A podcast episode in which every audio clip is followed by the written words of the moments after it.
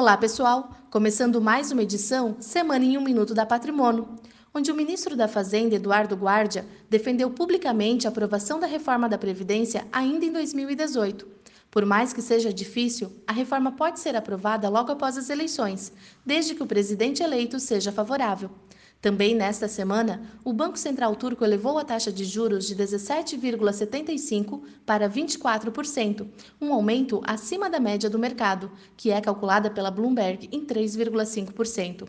Sobre o dólar, devido às incertezas do cenário eleitoral brasileiro e à situação econômica da Argentina, vimos a moeda americana atingir nesta quinta-feira o maior patamar desde a criação do Plano Real, fechando o dia em R$ 4,19.